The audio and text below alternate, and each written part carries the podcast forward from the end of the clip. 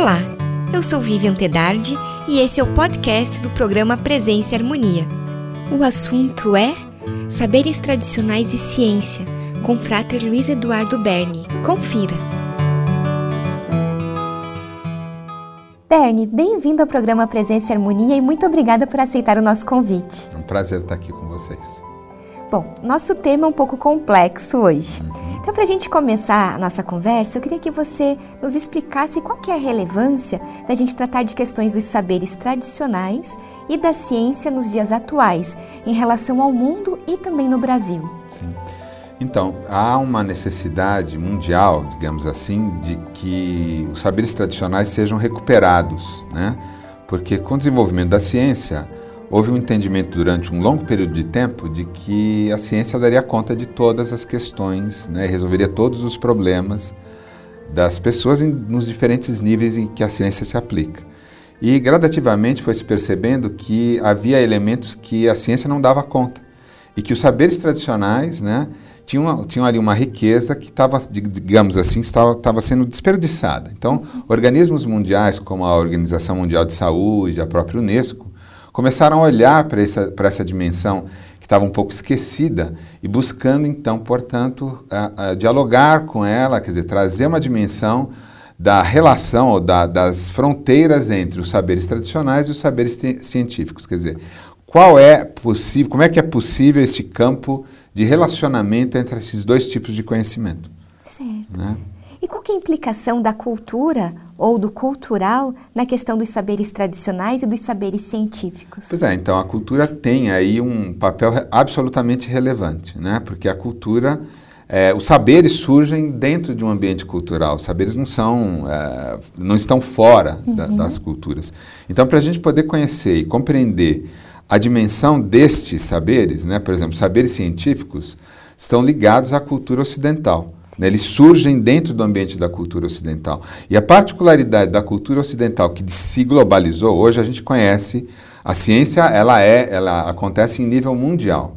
E essa ciência ela surge dentro da Europa, né? E, e, a cultura ocidental, né, a partir da Europa, então, ela vai se configurando de um modo muito particular, né, fazendo uma cisão entre diferentes âmbitos do, do, do, do da realidade. Por exemplo, na cultura ocidental você tem a dimensão científica e a dimensão religiosa, uhum. né? que em, muitos sentidos elas estão em oposição.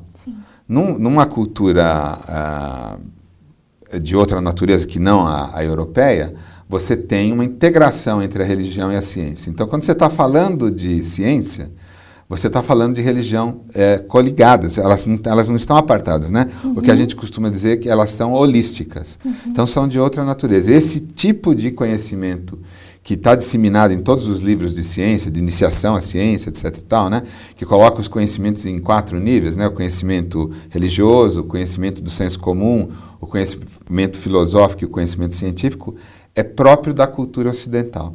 Então constitui um erro a gente olhar para uma outra cultura, por exemplo, a cultura chinesa, e olhar para a tradição taoísta e falar, ah, não, aquilo ali é a filosofia taoísta. Quando eu fiz isso, eu já estou reduzindo uhum. aquele corpo de conhecimentos que a gente está chamando de saberes a uma dimensão que é própria da cultura ocidental.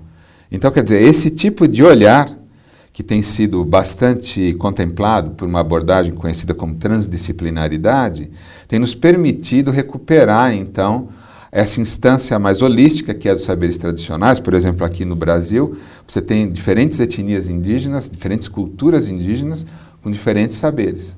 Né? Esse corpo holístico, uhum. amalgamado, traz a, a, a, aquilo que na cultura ocidental a gente vai chamar de religião. Então a gente tem que entender que isso que a gente chama de religião é um fenômeno do Ocidente, uhum. né? E da ciência, que também é um fenômeno ocidental. Porque nessas outras culturas, por exemplo, na cultura tradicional chinesa, no caso do taoísmo, por exemplo, pegando essa dimensão, essas coisas estão unificadas. Sim. Né? Então, é este olhar é um olhar muito importante que nós temos podido uh, apreender, né, compreender a partir da transdisciplinaridade dessa exigência que os órgãos internacionais vêm colocando sobre os países membros, no caso o Brasil também, para que se possa criar uh, instâncias de políticas públicas que possam atender essas, essas questões que são próprias da cultura do nosso país. E você comentou a respeito desses conhecimentos holísticos. Você pode nos explicar um pouquinho melhor essa visão? Então, o conhecimento holístico né, é um conhecimento amalgamado. Né? Quando a gente fala holístico, é, a gente não está separando nenhuma instância de conhecimento. Né? Por exemplo, se eu pegar aquelas quatro áreas do conhecimento do conhecimento conforme a ciência classifica, né? o conhecimento do senso comum, o conhecimento filosófico, o conhecimento religioso e o conhecimento científico, eu poderia dizer, do ponto de vista holístico, que, essa, que esses quatro conhecimentos estão reunidos num corpo comum. Uhum. Né? Como eu falei, o, o, esses quatro, essas quatro dimensões que você encontra em qualquer manual de pesquisa, né, de classe, essa classificação, no caso do corpo holístico, ela está junto. Você vai, por exemplo, para uma aldeia indígena, o pajé fala da ciência dele. E a ciência dele não é exatamente a ciência que a gente tem aqui. Uhum. É uma ciência que envolve, por exemplo, pode envolver uma garrafada, né, a, fitoterapia, vamos dividir, né? Uhum. Mas vai envolver também a reza e vai envolver a bênção, né? Então, quer dizer, a, a, o corpo de conhecimentos é um corpo amalgamado, uhum. não tem separação. É nesse contexto que a gente pode falar nessa distinção entre os saberes tradicionais e os saberes religiosos, e, né? E, e daí nesse sentido que eu queria saber como é que fica a questão do sagrado e da espiritualidade nesse contexto. Ah, muito bom, excelente, né? É, enfim, então de, é, essa, entendendo essa, essa distinção entre aquilo que é global próprio do saber tradicional, o saber religioso, né, e o saber, a questão do sagrado, a espiritualidade estão amalgamadas. Uhum. Na cultura ocidental, não. Então, quando a gente separou, né, o Ocidente separou, a religião cuida de um pedaço da vida e a ciência cuida de outro, né, você fez uma cisão. Uhum. Né, uma cisão que, em português, quando você fala sagrado, a gente tem uma, uma, uma noção de imediatamente estar tá ligado ao religioso. E não é verdadeiro. Né? É, o sagrado está ligado tanto ao social, coisas socialmente importantes, por exemplo, eu posso afirmar que a Constituição é sagrada embora a Constituição brasileira tenha sido promulgada em nome de Deus, ela não é uma instância religiosa. Mas a igreja, a Bíblia é sagrada. Uhum. Né? Então há uma distinção entre aquilo que em inglês a gente chamaria de holy e secret. Né? O holy é o santo, que em português, quando a gente fala santo, a gente normalmente está entendendo uma divindade. Né? Mas o santo é nesse sentido de que está ligado a essa, essa espiritualidade, né? essa transcendência. Né? Enquanto que o sagrado pode ser tanto o transcendente quanto aquilo que tem importância social. Uhum. Né? A espiritualidade ela tem sido recuperada agora também dentro desse diálogo num entendimento muito importante, inclusive a própria Organização Mundial de Saúde tem pautado isso, entendendo que a espiritualidade é aquilo que traz sentido à vida. Né? Quando a vida tem sentido, a pessoa é provida de espiritualidade. Uhum. Esse sentido pode estar ligado à religião, Sim. mas pode estar ligado à política. Né? Então não tem nenhum contexto religioso para que essa dimensão, que a, que a pessoa tenha, portanto, essa dimensão espiritual.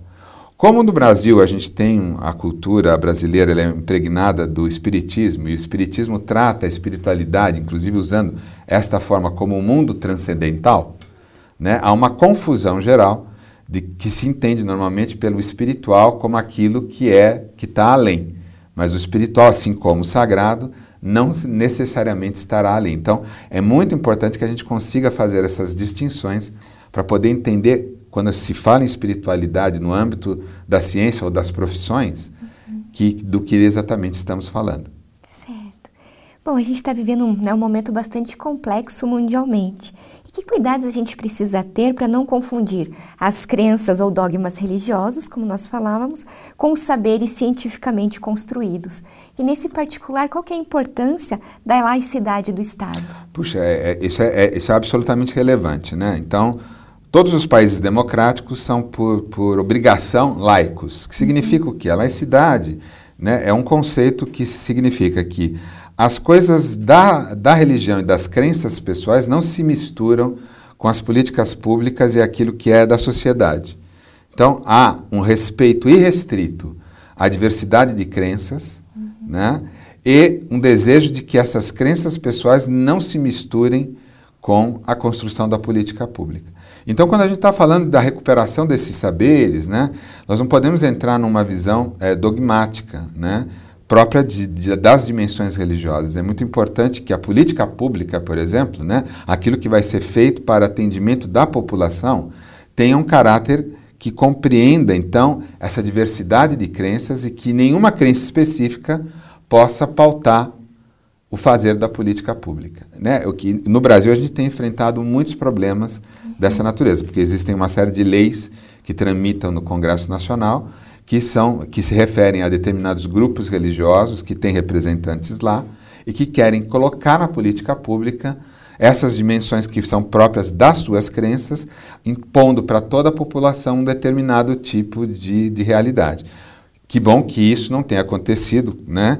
Porque tem um grupo que está muito preocupado em fazer o um enfrentamento dessas questões. Uhum. E tudo isso se pauta, então, a partir dessa laicidade, que é a distinção Todo, as crenças são permitidas e devem ser é, diversas, mas essas crenças não podem implicar que a construção daquilo, dos saberes, da, das políticas que se dão através dos saberes, sejam impostas à população a partir da crença de um determinado grupo. Né? E alguma abordagem científica que possa facilitar uma visão dessa complementariedade entre os saberes tradicionais e os saberes científicos? Pois é, como eu, tava, como eu já mencionei, uhum. quer dizer, a própria transdisciplinaridade, todo, todo um olhar para, um, para uma visão dita, por exemplo, pelo Edgar Morin como paradigma da complexidade, que vai nos possibilitar esse diálogo, esse entendimento que, quando eu começo a explicar esse lugar dos saberes tradicionais e o lugar da ciência, da religião dentro da sociedade ocidental, a gente já está fazendo um olhar que é contemplado pela transdisciplinaridade, entendendo né, que as culturas, por exemplo, podem ser níveis de realidade que, com a sua lógica, imprimem determinadas regras sociais e essas regras variam de cultura para cultura. Então, a partir de um olhar transdisciplinar, com um conceito básico que é chamado de níveis de realidade, você vai podendo então fazer um diálogo entre essas crenças, né, sem é, respeitando as perspectivas de cada uma delas, sem reduzir para um, um, um único nível, que é o que se buscava inicialmente com um olhar exclusivamente centrado dentro de uma perspectiva científica monológica. Uhum. Né? Então, hoje nós estamos trabalhando com aquilo que o Mohan chama de dialógica. Né? São diferentes lógicas que estão em jogo e, a partir deste olhar, é possível construir uma relação de respeito à diversidade. Né? É dentro dessa perspectiva que a transdisciplinaridade tem ajudado na compreensão dessa nova realidade, é, reunindo esses diferentes saberes ou essas diferentes racionalidades. Certo. E esse tema, né, por ser tão importante, eu imagino que a URSI está se preocupando, né, com ele. Então, como isso tem acontecido, então, no âmbito da pesquisa e da educação? Então, a gente tem trabalhado, sim, a URSI tem desde, a, de, desde o seu início, agora com mais força aqui na jurisdição de língua portuguesa, né, desde a gestão do nosso reitor Hélio de Moraes e, ba e Marques, é, tem se voltado para a transdisciplinaridade. A gente tem buscado construir uma relação transdisciplinar, olhando então para essa relação, por exemplo, no caso da Ordem Rosa Cruz, dos saberes tradicionais próprios da Ordem Rosa Cruz e aqueles saberes de ordem científica, uhum. né? Mas também da, de outras realidades, né? Então, já no Presença e Harmonia, várias pessoas que são professores da URSI já trataram de diferentes assuntos, uhum. abordando as diferentes tradições, né, e também a, as diferentes a, perspectivas científicas né, nesse diálogo. E a URSI tem se preocupado muito com isso, nós já realizamos três congressos com, com essa perspectiva de olhar, né?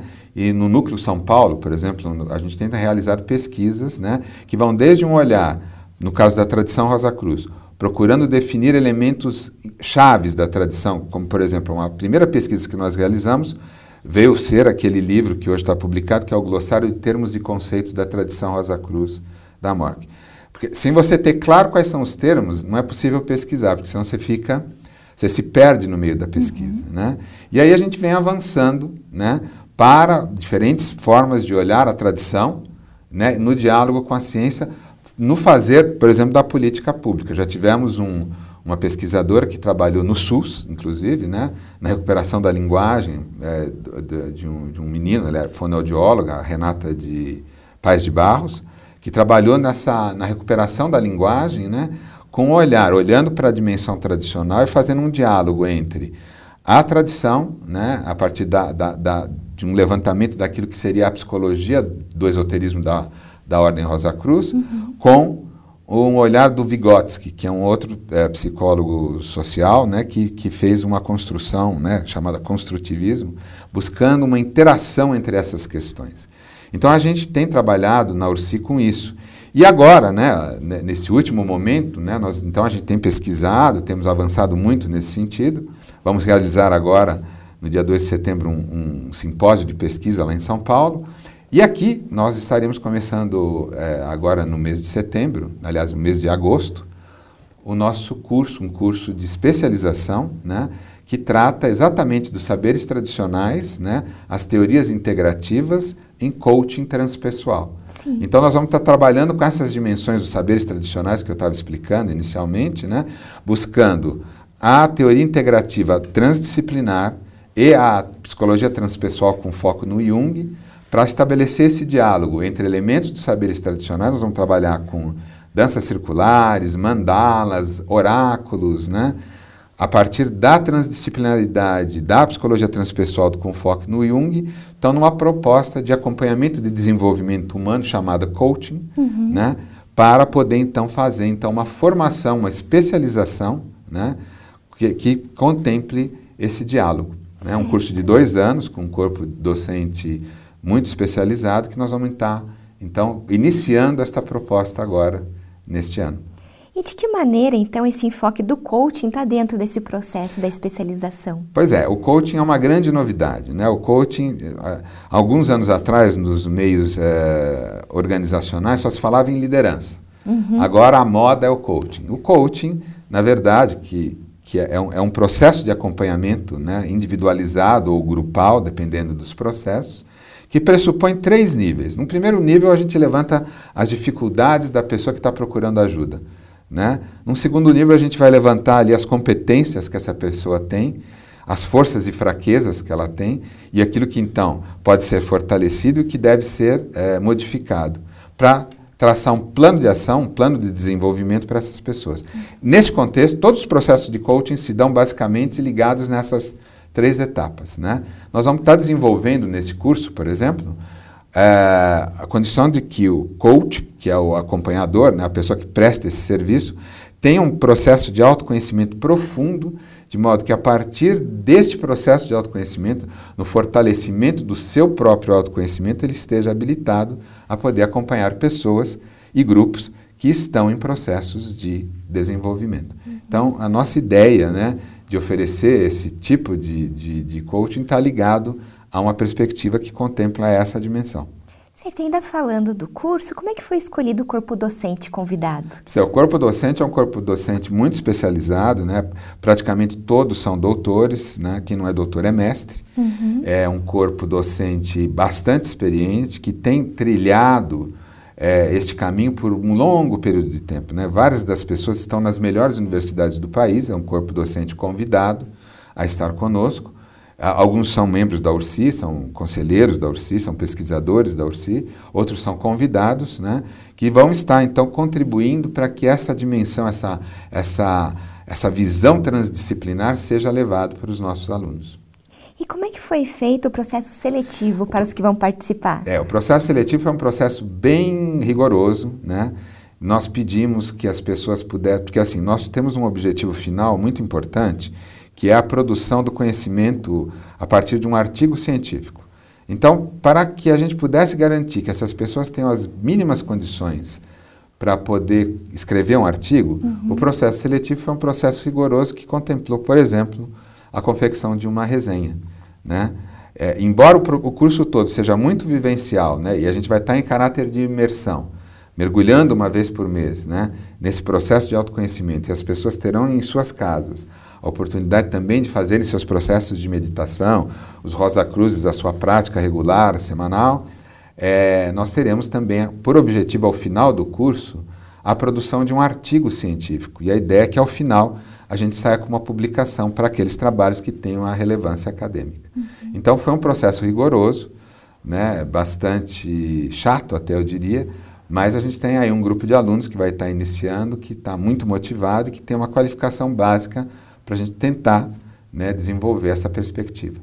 E por que essa opção, então, pela imersão ou como não curso de EAD, por exemplo? Pois é, isso é outra coisa importante. Nós entendemos que dentro dessa, desse mergulho nos saberes tradicionais, né, com, esse, com este nível de vivência que implica na prática de elementos tradicionais, é impossível você dar um curso dessa natureza em EAD, porque não se trata apenas de veiculação de informações e de conhecimentos. Trata-se de uma prática que requer um acompanhamento. Então, como o coaching pressupõe o acompanhamento de pessoas, não é possível que você faça o acompanhamento. É até possível se fazer o coaching né, à distância. Uhum. Mas a capacitação do coach, que vai ser o profissional que vai acompanhar essas pessoas, precisa necessariamente de um acompanhamento próximo para que ele tenha, então, todas as condições de ter o seu autodesenvolvimento ali mediado por, por pessoas, por profissionais que estão cuidando dele ali. Então é impossível, seria impossível a uhum. gente fazer esse curso à distância. Certo. E você tem alguma dica de leitura sobre os temas que a gente comentou? Os três últimos livros que a UCI publicou na coleção Homem, Alfa e Ômega, né? o, o Homem, Alfa e Ômega 5, A Visão Rosa Cruz, A Procura do Conhecimento, o Homem, Alfa e Ômega 6, é, o Misticismo, é, a, a Saúde e o Misticismo numa perspectiva transdisciplinar, e o 7, né, a ecologia e espiritualidade, uma abordagem transdisciplinar, tem os textos, a maioria dos docentes participa, participou desses, desses três livros em alguma medida, uhum. então ali são excelentes opções de leitura para as pessoas poderem compreender o que, que nós estamos tratando, o que, que nós estamos falando sobre eh, essas dimensões que nós vamos estar abordando nesse curso. E você falou sobre a, né, o núcleo da URSI em São Paulo. Como que são as atividades especificamente desse grupo em São Paulo? Sim. É um grupo que se reúne, então, é um grupo de pessoas que são interessadas, aí no caso são Rosa Cruzes, né, que, que tem ou não formação acadêmica. Né? A gente, nesse momento, está é, desenvolvendo, está tá dando um curso de formação do pesquisador, né, o curso de. É, de formação do pesquisador com várias disciplinas que vão ah, ajudar as pessoas a compreenderem as dimensões que envolvem, todas essas dimensões transdisciplinares que nós estamos colocando aqui. Nós estamos ali ministrando, estamos fi, finalizando agora no final desse mês, mês de agosto, a primeira disciplina, né? É, e, e, temos uma reunião mensal, que é a reunião do grupo de pesquisa, em que a gente vai estar trabalhando com os projetos de pesquisa. Né? Então, o processo de qualificação da pesquisa no Núcleo São Paulo, ela se dá a partir da, do, do interesse das pessoas em frequentar a reunião científica ali, expor as suas ideias e paulatinamente ir no, nesse diálogo entre os pesquisadores com o orientador, está construindo um projeto de pesquisa. Esse projeto muitas vezes é submetido quando existe um congresso que contempla as áreas que a gente está uh, eh, pesquisando ali. As pessoas são incentivadas a apresentarem a sua pesquisa neste congresso. E agora, então, nós vamos ter, como eu também mencionei, um simpósio de pesquisa em que os pesquisadores vão estar dialogando com professores que são das universidades é, convencionais, uhum. que vão estar ali junto conosco num diálogo sobre a, a forma como a gente vem construindo conhecimento. Então é assim que a gente tem trabalhado, né? Nós somos uma universidade livre, que não uhum. temos nenhuma obrigação de ter esses trâmites, mas entendemos que estes trâmites são os melhores trâmites que a academia tem a nos oferecer. Então, nós somos um grupo de pesquisa que participa do mesmo, do mesmo, no mesmo tipo de pesquisa que acontece nos grupos de pesquisas que estão inscritos no CNPq e trabalhamos no, dentro do mesmo diapasão. E Bernie, para aqueles que estão inscritos no curso de pós-graduação, o que, que, eles podem esperar do curso? Então, eles podem esperar muito trabalho, né? eles vão ter muito trabalho, quer dizer, vão ter que produzir textos, né? Mas vão ter também que contar a sua história. Por exemplo, o curso ele pressupõe uma dimensão biográfica. Né? Então, dentre as tarefas do curso, está a pessoa olhar a sua própria história. Né? Então, no processo seletivo, ao lado de você escrever um, uma resenha científica, tá? a possibilidade de você organizar um álbum com fotos da sua infância uhum. e contar a sua própria história. Então, nós vamos ter tanto a meditação quanto a redação científica. É um trabalho muito diferente, uhum. né? que normalmente você vai para um curso e espera, sim, a redação científica, mas nunca a meditação. Né? Então, é nesse âmbito que o nosso curso, vamos dizer assim, se diferencia de, de, de alguns cursos que tem, que tem por aí. E para quem está nos assistindo e se interessou e de repente tem interesse em fazer futuramente o curso, tem ideia de quando vão abrir uma, né, novas vagas? No, a nova turma, a segunda turma, uhum. vai começar o processo seletivo em meados do, de 2018. Então, no meados de 2018, teremos uma segunda turma. Quem pode participar, Bernie, das atividades da URSI? Então, a URSI normalmente tem suas atividades abertas a membros e não membros. Sobretudo as atividades de extensão, seminários, congressos, simpósios, são abertas a membros e não membros. Os cursos de especialização, como esse que a gente está iniciando agora, também são abertos a membros e não membros. Os grupos de pesquisa, normalmente eles estão abertos aos membros. Né? A gente já pode receber, lá em São Paulo, nós tivemos, por exemplo, uma parceria com a Unifesp. Né? Então, nós recebemos um, um, aluno, que não era Rosa Cruz, mas que estava pesquisando no campo dos saberes tradicionais, nós recebemos como pesquisador visitante. Uhum. Então, ele participou de todo o processo, a gente fez um trabalho de co-orientação.